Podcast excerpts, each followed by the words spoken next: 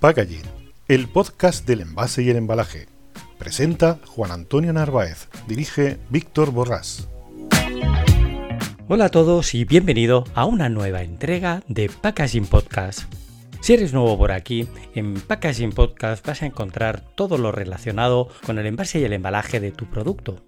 Hoy nos vamos a salir un poco de nuestra línea habitual y fíjate, el título del episodio de hoy de Packaging Podcast descubre los problemas de tu packaging con Eduardo Roser. Víctor nos ha traído un invitado de excepción al que quiero que conozcas un poco mejor. Eduardo tiene una variada y consolidada carrera que comenzó ligada al mundo de la investigación de mercados.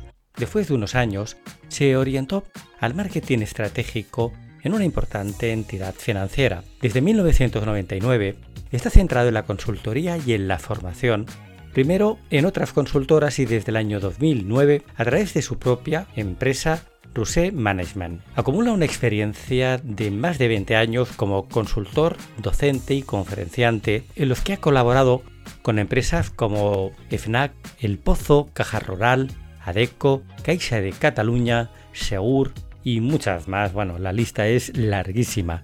También es coach personal de empresarios, políticos y deportistas. Ha impartido seminarios y conferencias para escuelas de negocios, universidades y centros de formación como Fundesem Business School, Asociación para el Proceso de la Dirección, ADECO Training, ESI Business Marketing School, Cámaras de Comercio, la Universidad Miguel Hernández, la Fundación de la Universidad de Alicante y la Universidad de Valencia. Además, Eduardo es autor de los libros Gestión Telefónica de Cobros y Tú eliges, Persuasión 2.0. Con Eduardo nos vamos a centrar en un estudio realizado para nuestro patrocinador Canauf Industries España, promovido por nuestro director Víctor Borrás, donde se buscaba entender y analizar cuáles son los principales problemas que nuestro sector tiene respecto al packaging de los productos de nuestros clientes. Poca broma, yo ya me he oído dos veces esta entrevista papel y lápiz en mano. Ve buscando dónde anotar porque ya veo que Víctor se dirige a toda prisa a la entrada de la terminal de Packaging Podcast para coger el avión que le va a llevar a reunirse con Eduardo Roser en Valencia.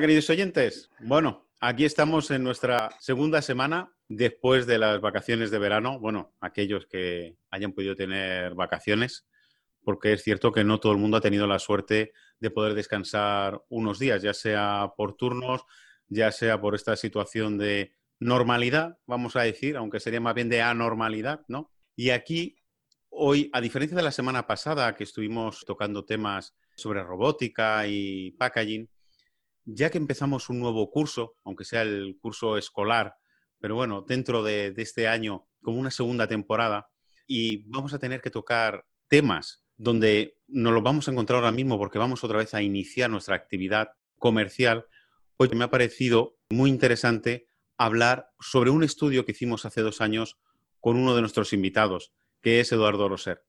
Hola Eduardo, ¿cómo estás? Hola Víctor, muy bien. Gracias por invitarme a tu espacio.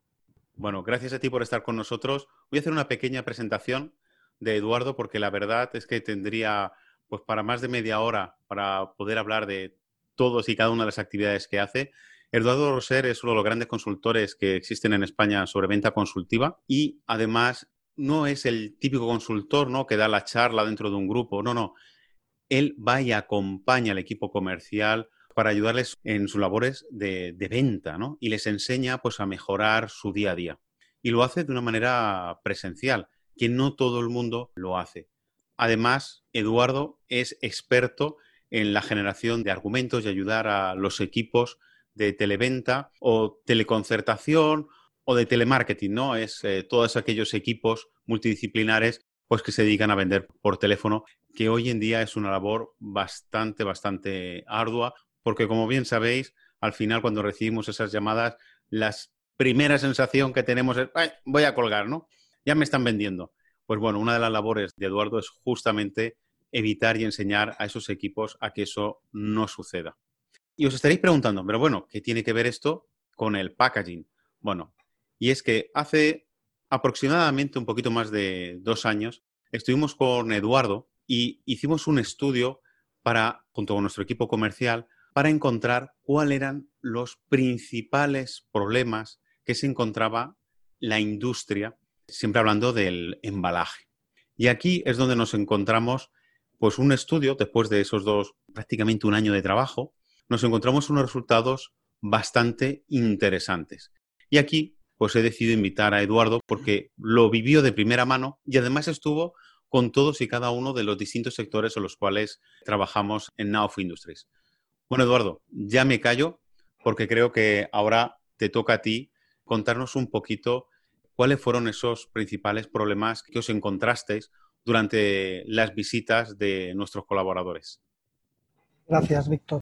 Bueno, pues durante esa primera fase del estudio, en la que la idea era averiguar cuáles eran los problemas que les preocupaban a los clientes asociados al packaging, pues salieron varias cosas. ¿no? La primera, evidente, era asociados al tema de costes.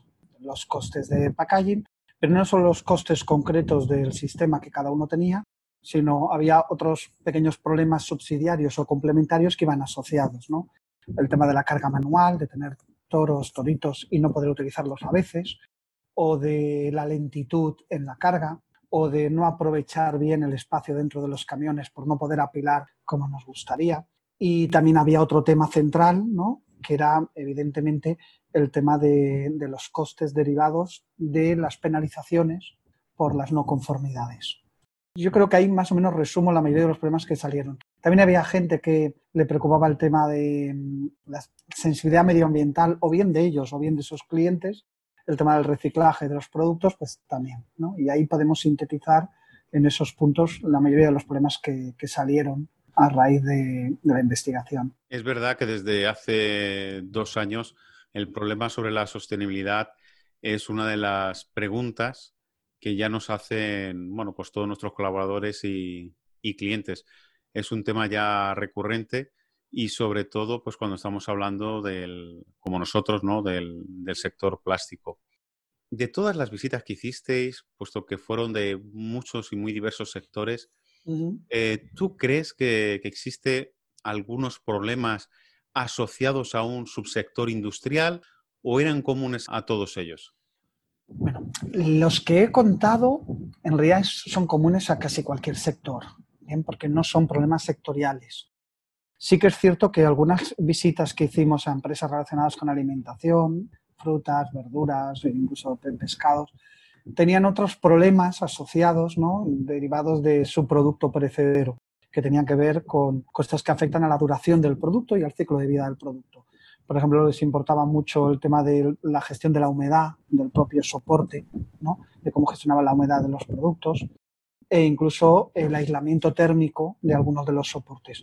Pero el resto no son problemas sectoriales, en realidad son problemas industriales de casi cualquier industria y la diferencia quizás no estaba tanto en si era un problema de una industria o de otra, sino más bien si el cliente tenía o no tenía la sensibilidad hacia ese tema. Había clientes que tenían sensibilidad hacia problemas logísticos y problemas de, de packaging y había otros clientes que no los tenían, que su foco iba hacia otro lado, por el motivo que fuera.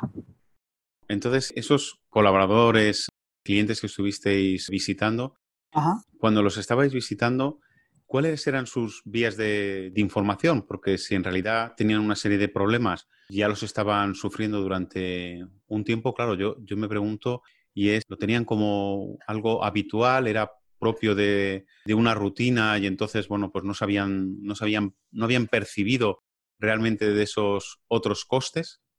Ahí encontramos dos tendencias o, dos caminos, ¿no? Estaba el camino teóricamente, ¿no? Y yo creo, ¿no? El, más eficaz, que es el de, bueno, he encontrado ciertas fugas de productividad y, costes sobre costes en tema de packaging y voy a intentar resolverlos. Entonces, preguntando a terceros, haciendo, informándose con, con Nauf o con cualquier otra empresa, pero intentando averiguar qué otro tipo de soluciones podían ayudarles a minimizar los costes. Este es el camino más eficaz. Pero tristemente también había otro camino. Había empresas que habían asumido los sobrecostes derivados de su sistema de packaging como algo inherente y que ni siquiera valía la pena intentar cambiar. Yo a veces pongo el ejemplo de una pareja de mi edad, yo tengo 47 años, que cuando les preguntas te cuentan que hacen poco el amor, menos de lo que les gustaría a ambos, pero que es lo normal, que es normal hacer el amor una vez al mes o cada 15 días porque tienen niños pequeños, llegan muy cansados a casa y, entonces cuando lo cuentan, ellos mismos parece que legitiman el problema, no le dan gravedad y se han habituado a tenerlo encima en lugar de intentar plantearse que es un reto, que hay que cambiarlo, que no está bien, que no es lo que debería y que tiene que intentar cambiarse. Tristemente también encontramos empresas así, que mm, a lo mejor el foco en los costes lo ponían, pero no en los costes relacionados con packaging, sino en otros dos grandes temas que son las compras y la propia producción y se olvidaban de un tema donde seguramente cambiando algunas cosas dentro del sistema o del modelo pues podían reducir mucho dinero muchos, eh, y ahorrar mucho dinero. Pero algunas empresas, como tú decías antes, lo veían como algo inherente y ni se planteaban cambiarlo, es verdad. Pues la verdad es que, bueno, queridos oyentes, pues aquí el ejemplo que nos ha colocado, la paradoja que nos, nos ha contado Eduardo, está claro que, que simplemente es un, un, ejemplo, pero es algo que, que, si no nos damos cuenta suele pasar, y es que nos habituamos a seguir un, una dinámica y no nos planteamos que posiblemente es un problema que debemos de, de resolver. En general, las empresas que visitasteis, ¿cómo resuelven sus problemas de, de packaging? ¿Cuál es su actitud normalmente cuando tienen una necesidad concreta? ¿Cuál es la dinámica que realizan a la hora de resolver esa problemática concreta que tienen pues, con un producto? ¿no? Bueno, está relacionado con lo que decía antes, pero quizás falta otra variable más. El primer enfoque es, pues voy a informarme y voy a abrir la puerta a otros proveedores a ver si el problema que tengo con mi proveedor actual se puede solucionar o no. A lo mejor sí que es consustancial a mi sector o a lo mejor puedo cambiarlo. Luego están los que no creo que, que es lo que hay y tienen unos sobrecostes, pero los asumo e incluso en mi propio presupuesto los tengo preparados. Y luego hay una tercera vía que parece intermedia, pero pareciendo interesante, en realidad tampoco lo es, y es algunas empresas lo que hacían es, bueno, pues pregunto a mi proveedor actual sobre este tema. En general eso tampoco da mucho resultado, ¿no? Yo soy consultor de operativa comercial y si alguien a mí me pregunta que tiene un problema a nivel comercial y que le ayude a detectar el problema y a buscar soluciones, aunque el problema, por ejemplo, tenga una carga importante a nivel de sistema y el cambio de CRM podría ayudar, como yo eso no lo toco, no lo vendo y no es mi labor, lo normal es que yo me centre en las soluciones que tienen que ver con mi propio sistema, porque al fin y al cabo somos vendedores. Así que el preguntarle a tu propio proveedor tampoco suele funcionar mucho. Hay un dicho que dice algo así como, nunca le preguntes a un peluquero si necesitas un corte de pelo, porque es evidente lo que te va a decir, ¿no? Y esto es algo parecido. Muy buena reflexión. La verdad es que, como antes comentábamos, a mí lo que más me sorprendió de, de esas visitas es que había empresas que ya tenían asumido dentro de su coste presupuestario un tanto por ciento dentro de sus costes de empresa el tema de las devoluciones. Y la verdad es que estábamos hablando de tantos por ciento realmente elevados. Y eso fue, eso ha sido una de las cosas por las cuales, queridos oyentes, yo también he invitado aquí a Eduardo por intentar que hagamos esa reflexión cada uno de nosotros en nuestra actividad. Y es que a veces lo que creemos normal no tiene por qué ser normal y hay que hacerle frente e intentar ver cuál es el origen o cuál es la posible mejora que podemos hacer a nuestro producto o a nuestro embalaje. Y ya no solamente en cuanto a diseño, sino incluso en cuanto a materiales, porque materiales de embalaje y protección hay muchísimos. Ya sabéis vosotros, incluso pues os invito a escuchar emisiones anteriores, podcasts anteriores, en los cuales pues os invitaba pues, a que visitaseis centros tecnológicos, que hay de todo en, España, donde pues, en algún caso pues, tenemos alguno como ITENE o tenemos AIMPLAS, que son centros tecnológicos, o tenemos el Centro Tecnológico Logístico de Zaragoza, y cada uno de ellos se especializa en distintas materias, unos en madera, otros en plásticos, otros en cartón, otros son más genéricos, pero lo que sí que es cierto es que hay que siempre estar planteándose si realmente la solución de embalaje que estamos haciendo pues es la más lógica. Y también había otra cosita, Eduardo, que en esas visitas a mí también me sorprendió, y es que al final muchas de las soluciones que otros implantaban en sus productos, pues al final eran de lo que habían visto que hacía la competencia y no habían hecho una reflexión de que si era el adecuado para su producto. Eso os lo encontrasteis varias veces, ¿no? En varias ocasiones. A ver, tiene que ver con la creatividad. Teóricamente, al ser humano en general le molesta ser conejillo de indias. Es lógico que a veces cuando queremos algo, muchos no quieren ser los primeros en probar algo. De ahí los testimonios para la venta de productos, el saber que hay otros que lo han hecho. Pero eso que en principio está bien, el asegurarte que hay otros que lo han utilizado y lo han hecho para que a ti te den validez, en ocasiones no funciona porque a lo mejor la problemática de esas empresas es distinta a la tuya. A lo mejor el tipo de solución que tú necesitas no es exactamente el mismo que tiene otro. Pero es verdad que el ser humano en muchas ocasiones intenta copiar lo que hacen otros, teniendo en cuenta que si otro lo hace y le va más o menos bien, a mí también me va a ir bien, cuando no es del todo cierto. Yo soy muy futbolero y a veces cuento que cuando un equipo de fútbol gana con una forma de jugar, es habitual que el resto de equipos intenten copiarle y digan, ese es el sistema válido para, sin darse cuenta que a lo mejor no tienen los recursos para poder jugar de la misma manera y que incluso tienes unos recursos mejores, diferentes, con los que podrías buscar tu propia manera de jugar.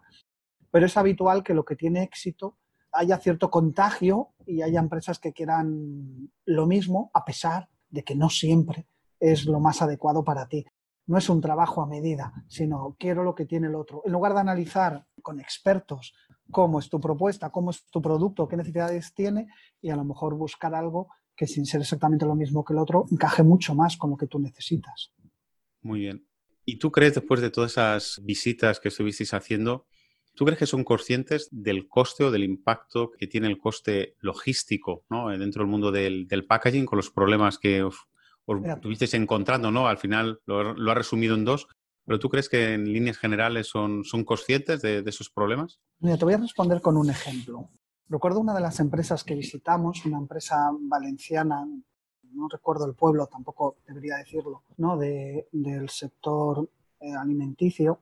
Y la visita a la que yo acompañé a un comercial no era una visita de captación, sino que ya había empezado a trabajar con nosotros, había probado con uno de sus productos, había lanzado y a los tres meses habíamos quedado con él para ver justamente resultados. Entonces, cuando quedamos con él, pues él estaba muy contento y nosotros también cuando lo vimos así de contento porque nos contó que, bueno, que su principal objetivo, que era reducir eh, el tema de las no conformidades y las penalizaciones derivadas, pues se había conseguido y había bajado, no recuerdo, no recuerdo la cifra, pero varios puntos respecto a lo que tenían. Pero entonces dijo algo que a mí me llamó mucho la atención, ¿no? Nos confesó, nos dijo, si soy honesto con vosotros, yo no tenía mucha fe en esto. No tenías mucha fe y me dijo, a ver, yo no, no tenía muy claro si lo que me habíais prometido, como sois vendedores, que hacía vuestro producto, lo iba a hacer. Y probé y hemos probado con una línea de producto y en un tipo de pedido muy concreto, pero porque yo esperaba probar que no tuviera resultado y luego echaroslo en cara. Sin embargo, lo que ha ocurrido es que ha tenido resultado, ¿no? ha mejorado eso, incluso nos dijo, también ha mejorado los tiempos de carga, aunque de eso no tenía todavía datos, pero para él ya era evidente que también había mejorado. Decía, y yo venía dispuesto, quería que a los tres meses vinierais para deciros, mirad, lo que me habéis dicho no ha sucedido y ha pasado lo contrario. Y yo, claro, se lo agradecimos y nos reímos un poco, pero yo a mí me daba que pensar, ¿no? Estamos tan cerrados en nuestro propio enfoque que ese cliente, en lugar de probar para intentar ver si resuelve los problemas, ahorra costes y su prueba era para corroborar que él estaba en lo cierto y que nuestro modelo no iba a funcionar. Para eso era la prueba.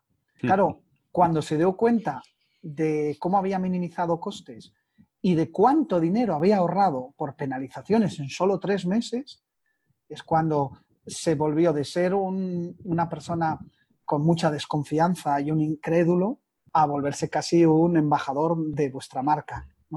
¿No? Y eso explica un poco la pregunta que tú me has dicho. ¿no? Muchas empresas no son conscientes de la cantidad de dinero innecesario que seguramente están perdiendo en algunos de los aspectos relacionados con el packaging y por cómo cargan, cómo lo meten en el camión, con cuánto tiempo dura, con cómo llegan los productos, con los golpeos del producto en el... Muchas empresas saben que eso existe, lo intuyen, pero no han hecho un análisis serio de cómo les afecta a nivel económico. Y cuando lo hacen, como le pasó a este señor, pues claro, a ellos mismos les asombra, porque las cantidades son, son importantes. La verdad es que cuando pasamos del número relativo al número absoluto, es cuando somos conscientes de lo que estamos dejando de ganar. Porque al final un número relativo no deja de ser un número relativo, ¿no? No, es que estamos hablando de un 1,5, un 2%, ya, ya, pero es que en ese caso, ¿no? Bueno, ¿cuántas unidades de producto estás moviendo? ¿Qué valor tiene? ¿Y cuánto estás dejando de ganar? Ya no solamente porque haces un envío, se estropea es que tienes el cabreo del cliente, el coste de la gestión administrativa, la vuelta a producir, la devolución de ese producto, la generación de una desconfianza, la apertura a la búsqueda de otro proveedor porque has tenido problemas en su envío. Bueno, al final es un, cúmulo de, situaciones al final se encuentra el, comercial en su, día a día y hace pues que esa, gestión pues sea un poquito más complicada para, el comercial que está intentando vender ese producto y que, aunque entiende que es un problema suyo, pero no está derivado en él, ¿no? Pero sí al final lo tiene que, gestionar. Y de todas esas visitas, ¿cuál era la pregunta mágica, vamos a decir, ¿no? Que normalmente siempre os hacían. Es decir, hemos visto ahora que no hacían esa normalmente, y por favor, quiero que me entendáis, queridos oyentes, que no, no pretendo, no pretendemos hacer una crítica, sino simplemente estamos haciendo aquí una reflexión en, en voz alta, pues para que entendamos, ¿no? Para podernos levantar eh, y mover un poquito esa, esa, sangre para plantearnos internamente cada uno de nosotros si podemos eh, mejorar. Entonces, hemos visto que algunos de ellos pues no se habían cuestionado el volumen de coste que suponía para su empresa, pero por contra, cuando, ¿cuál era la, pregunta que normalmente os estaban haciendo durante esa visita? No ya las que nosotros hacíamos, sino las que ellos nos preguntaban a nosotros. Hay una pregunta que salía muy a menudo y me parece además una pregunta muy inteligente por parte del cliente y es, una vez que el cliente entendía ¿no? la, la visita en el modelo de venta consultiva, tenía una estructura muy sencilla nosotros, ¿no? nosotros en este caso NAUF, ofrece soluciones. Las soluciones solo tienen sentido si existen los problemas. La primera parte era averiguar si el cliente tenía o no esos problemas, que la mayoría los tenían. La segunda es dimensionar el problema, que el cliente visualizara si era suficientemente grande o no.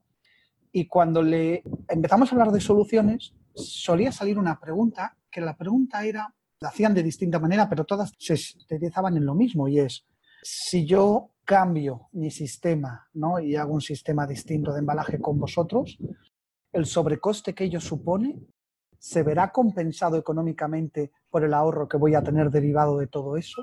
Esa era la pregunta.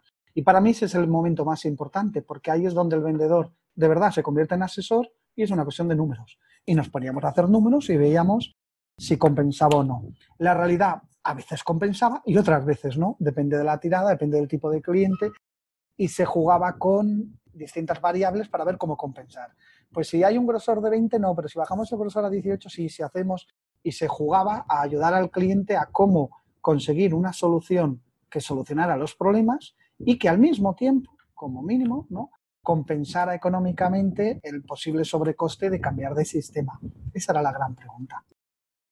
Pues la verdad es que ha quedado clarísimo, clarísimo. Yo espero que a nuestros oyentes esta explicación que acabas de dar pues también les guste. Y aunque más o menos nos los has ido contando a lo largo de esta charla, cuéntanos un poquito en, qué consistía esa metodología, esa forma de trabajo que hacíamos con, nuestros colaboradores y nuestros clientes para que sí entiendan pues el, trabajo eh, que supone la dinámica pues para poderles ayudar y asesorar a encontrar ese camino, que incluso como, como acabas de relatar, pues puede ser que a veces fuese positivo y otras veces no, pero el objetivo era pues ofrecerle una posible solución ante el problema que tenía en ese momento el, cliente o el colaborador. Pero había una doble metodología. Una era la que mi empresa como consultora tenía con NAUF en este caso, y luego estaba la metodología que queríamos desarrollar de NAUF con sus clientes. Pero las dos persiguen lo mismo y es convertirse en partner y ayudar a resolver un problema. En la inicial nuestra, lo que hicimos fue hacer unas visitas para averiguar las inquietudes del cliente, qué tipo de problemas tenían, cómo los estaban resolviendo en este momento, cuál era el, volumen de ese problema. Y una vez que tuvimos todo eso claro, nos sentamos, marketing, dirección comercial y un servidor, a ver un poco cómo cambiar el modelo, cómo ayudar a nuestros comerciales a ser más incisivos y más persuasivos en su forma de acercarse al cliente. Con eso desarrollamos una formación, hicimos la formación y tras la formación vino la última parte que para mí era la más interesante, que es la formación in situ, la formación en el terreno, donde yo acompañaba a cada comercial en una jornada de trabajo a ayudarle a implementar las herramientas. La venta consultiva no solo se trata de una serie de herramientas, sino de entender a qué estamos jugando cuando visitamos a un cliente. ¿no? Visitamos a un cliente y nuestro trabajo es que él sepa que nosotros solucionamos una serie de problemas averiguar si él tiene esos problemas o no. Si no los tiene o dice no tenerlos, no tiene mucho sentido seguir molestándole. Si los tiene, averiguar si nuestra forma de resolverlo a nivel de costes compensa los sobrecostes que puede tener por cambiarlo. Hay una serie de variables, no solo económicas, sino de sensibilidad medioambiental, de incluso de cambio de clientes que quieren diferenciarse y tener un modelo, un soporte, un packaging diferencial. Y ahí entraba la labor del comercial donde justamente en su labor de asesorar la idea era, a diferencia de otros sectores, hay sectores donde tú vendes algo y el cliente ahí termina la relación. Aquí no, aquí es una relación donde tú le estás vendiendo un soporte que día a día va a ser utilizado. Luego tienes que ir viendo cómo mejorar ese soporte, cómo ir haciendo que ese soporte solucione las distintas problemáticas que él tiene. Si al cliente no le compensa el cambio de soporte, será un cliente que ganarás una o dos semanas, pero luego perderás Mientras que aquí necesitamos un cliente recurrente y que repita, la única manera de que un no cliente se convierta en un cliente es que de verdad le soluciones un problema y le mejores algo. Si no, el cliente es difícil que realmente se fidelice. Y esa era un poco la metodología. A mí lo que me ha gustado de, de, este relato es que lo has dicho sin decir y es que hay que escuchar, ¿no? Hay que escuchar y entender y ponerse en la posición del cliente para entender realmente cuál es su problema porque muchas veces, pues cuando vamos a visitar, tenemos la tendencia al estilo que, le pasa al mismo cliente, pero la posición contraria, ¿no? Al final es el mismo problema en la cara, ¿no? De, una misma manera. Y es el, ponernos en su lugar para entender y poderle dar la, solución adecuada, pero sin, ofrecer directamente pues todo lo que se hace, ¿no? Es decir, oye, no nos conocemos, pues espérate, cuéntame un, poco y vamos a, a, intentar entender cuál es la problemática que tienes y vamos a ver si somos capaces de poderlo resolver. Y como tú bien habías dicho, pues había veces que se resolvía, otras veces no se resolvía, otras veces nos que, se quedaba a medio camino porque habiendo solución, pero la solución económica pues no era la más adecuada o no era interesante pues, para toda la inversión que había que llevar a cabo. Un poco en ese eh, enfoque de escuchar, la palabra mágica es tener más curiosidad sobre el cliente y averiguar cosas. Nosotros en la metodología recuerdo que introdujimos preguntas concretas que antes no hacíamos, algunas a lo mejor muy evidentes hoy, pero no tanto en ese momento. ¿no? Por ejemplo, cuando un cliente nos recibía, intentar averiguar por qué nos había recibido. Además de agradecérselo, él seguramente está seleccionando, no recibe a todos los proveedores. Y cuando tú intentas averiguar por qué te ha recibido, no es lo mismo que te diga que recibe a todos los proveedores, puede ser, a que te diga que le han hablado bien de ti, si te dice eso, toca obviamente averiguar qué le han contado de ti, ya te está dando información sobre algo que es fundamental y es cuál es el criterio de decisión del cliente, en base a qué decide el cliente. Si como vendedor tu obsesión es entender el criterio del cliente, te será más fácil ayudarle y ofrecer soluciones que encajen. Muchas veces los vendedores vamos con ganas de contar nuestro libro y de contar lo que nos apetece contar y eso hace que sea más difícil algo tan evidente que llevamos tantos años diciendo, que es escuchar un poco qué te cuenta el cliente y cómo puedes de verdad ayudarle. Sí, seguimos con lo que comentabas antes. Al final, la rutina nos impide ver más allá de lo que realmente debía ser algo obvio. Incluso a mí lo que me ha gustado, aunque no lo has dicho como tal, sino ha salido de la conversación, y así mis oyentes entenderán lo importante que es el embalaje. No solamente sirve para proteger, tú has mencionado que sirve para diferenciarse, que sirve para presentar, incluso pues para que te identifique el cliente. Y como veis, queridos oyentes, no lo he dicho yo, lo ha dicho Eduardo, que en este caso no es un especialista del sector del packaging, pero sí que nos ha estado acompañando, es el que hizo un estudio con nosotros y él mismo se dio cuenta donde va mucho más allá de una mera protección. Y por eso es tan importante cuestionarse y plantearse realmente cuál es el objetivo o los objetivos que queremos conseguir con nuestro embalaje. Y ha habido otro tema que has mencionado y que hemos bueno, pasado por encima antes, que es el tema de la sostenibilidad, que creo que también, como has dicho antes, era uno de los problemas que nos preguntaban, ¿no? que estaban, pues tenían sus dudas. ¿Cómo reaccionaban los clientes cuando mencionábamos, sobre todo que estamos hablando del sector plástico, nosotros llevamos un producto plástico, ¿no? Con este tema, ¿cómo, cómo veías tú ahí a los clientes en general? soy sincero, en la primera visita donde esto surgió, la reacción del cliente fue similar a la mía de perplejidad y de extrañeza, porque tanto el cliente como yo nos habíamos creído muchos de los mitos que hay sobre el reciclaje complicado de algunos plásticos o, del Porex o de, y que sin embargo el cartón, la madera. Y uno de los comerciales, el que con ese día iba de visita, hizo algo que para mí es fundamental, que es explicar cuál es la manera de gestión, de sostenibilidad, de reciclaje de este producto, cómo funciona, de qué manera se hace, explicar otros cómo se hacen y que luego el cliente pueda decidir. Porque creo que en estos temas todavía, y yo soy uno de ellos, muchos de nosotros somos, no tenemos nada de información sobre cómo se hace esto y por el motivo que sea, creemos muchas de las informaciones que hay sobre mitos, algunos falsos, sobre por qué hay unos materiales que son más fáciles de reciclar que otros y cuando en realidad la información está ahí. Yo recuerdo que cuando salí de esa reunión, lo primero que hice fue meterme en internet e investigar un poco, ¿no? Y dije, ostras, pues es verdad, ¿no? Es decir, tenemos acceso a la información a través de un aparatito, del ordenador, del móvil, y muchas veces no la utilizamos y nos seguimos creyendo muchos de los mitos.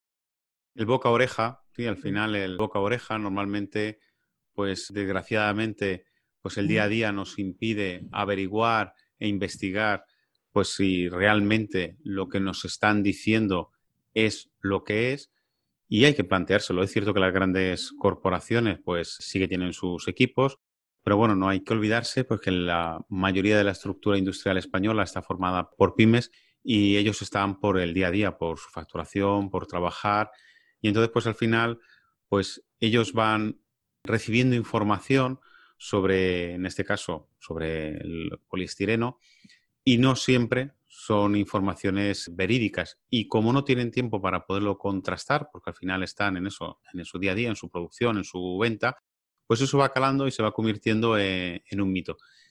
Pues yo te lo agradezco y de hecho invito a nuestros oyentes que, como veis, lo ha dicho Eduardo, pues que tengáis esa curiosidad, igual que os hemos dicho anteriormente, oye, hay que hacer una reflexión y ver si realmente estamos protegiendo, embalando nuestro producto correctamente o existirá alguna otra solución más adecuada para que llegue con mejor satisfacción, con mejor experiencia de usuario a nuestros clientes, pues lo mismo sucede con el tema de la sostenibilidad. No todo lo que nos cuentan es lo que es y a veces hay que hacer una pequeña, por lo menos escuchar y si te ofrecen la posibilidad de poder contrarrestar esa información y recibir información científica, entendible, porque a veces la información científica pues no, mm. no tenemos por qué entenderla. Pero bueno, yo os invito a que eso lo hagáis. Oye, Eduardo, la verdad es que he estado muy a gusto. Yo espero que a nuestros oyentes les haya gustado la charla que hemos tenido tú y yo. Además, hacía ya tiempo que no nos veíamos y la verdad es que ha sido un verdadero placer. Y por cierto, ha habido un pajarito por ahí que me ha comentado que estás escribiendo un libro. Anda, cuéntanos de en qué consiste el libro. Sí, bueno, estoy con mi cuarto libro y, bueno, todos versan sobre lo mismo, que es lo que yo hago, ¿no? La naturaleza persuasiva de la línea comercial, ¿no? Y si bien los dos últimos se centraban mucho en la indagación comercial dentro del modelo consultivo, En este último, en Riablo, yo creo de justamente compenetra a los otros dos, porque lo que hablo es de qué hacer con esa información. Una vez que has obtenido información del cliente, ¿qué hacer? Este libro viene justamente de los últimos años donde he hecho mucha formación acompañando a vendedores, a visitas reales, y me daba cuenta de, de que en ocasiones el cliente nos contaba cosas y había vendedores que con eso que nos ha contado sabían qué responder, qué camino coger y otros no lo veían. Y lo podemos llamar lucidez, si quieres, no, no sé muy bien todavía cómo llamarlo, pero investigando, el libro va sobre una serie de factores o de variables que explican por qué hay gente que tiene lucidez y hay gente que no la tiene y sobre todo cómo intentar, independientemente del nivel de lucidez que tengas, cómo tener mayor lucidez, porque al fin y al cabo se basa en una serie de variables o de patrones que cuantos más de esos patrones tengas, pues mayor lucidez tienes. Y de eso va el libro. Bueno, para nuestros oyentes, lucidez, lo digo porque nos escuchan también de algunos países eh, hispanohablantes, de Latinoamérica, estamos hablando de esa capacidad de poderle responder. Es decir, el, el cliente muchas veces nos cuenta cosas y por lo que sea, no lo hemos escuchado correctamente y no hemos entendido el mensaje que nos ha querido transmitir. Y entonces no le damos una respuesta a algo que realmente era importante. Y a veces, pues existen comerciales que tienen esa capacidad, que Eduardo dice lucidez, que sí, es esa capacidad rápida de respuesta en ese momento, mientras que otros, pues no, no queremos decir que no la tengan. Les cuesta sino que, más. sino que les cuesta más, correcto. No, no tienen la misma camino. velocidad de respuesta o de procesamiento, ¿no?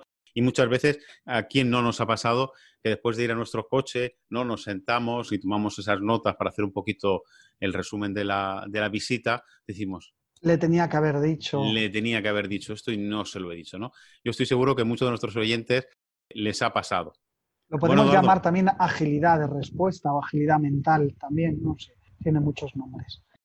Víctor, Pues muchas gustado. gracias. Sí, No, gracias, gracias a ti por tu tiempo. Bueno, queridos oyentes, como siempre, todos los lunes nos vemos aquí en Packaging Podcast. Espero que os haya gustado la charla que hemos tenido con Eduardo y que os haya sido muy constructiva. Ya sabéis que al cabo del martes lo vais a tener publicado en nuestro blog. Ahí os dejaré colgadas algunas que otra referencia e incluso os voy a colgar un pequeño esquema con esos problemas con porcentajes que nos encontramos que la mayoría de las empresas sufren. Espero que sea de vuestro interés y que os guste. Eduardo, espero vernos muy pronto y que no nos confinen para poder seguir trabajando. O si no, nos veremos como hoy, ¿no? Digitalmente. Un abrazo, Víctor. Un fuerte abrazo a todos. Que Hasta paséis a una todos. muy buena semana. Hasta Chao. luego. Chao. Chao. Hasta el próximo lunes.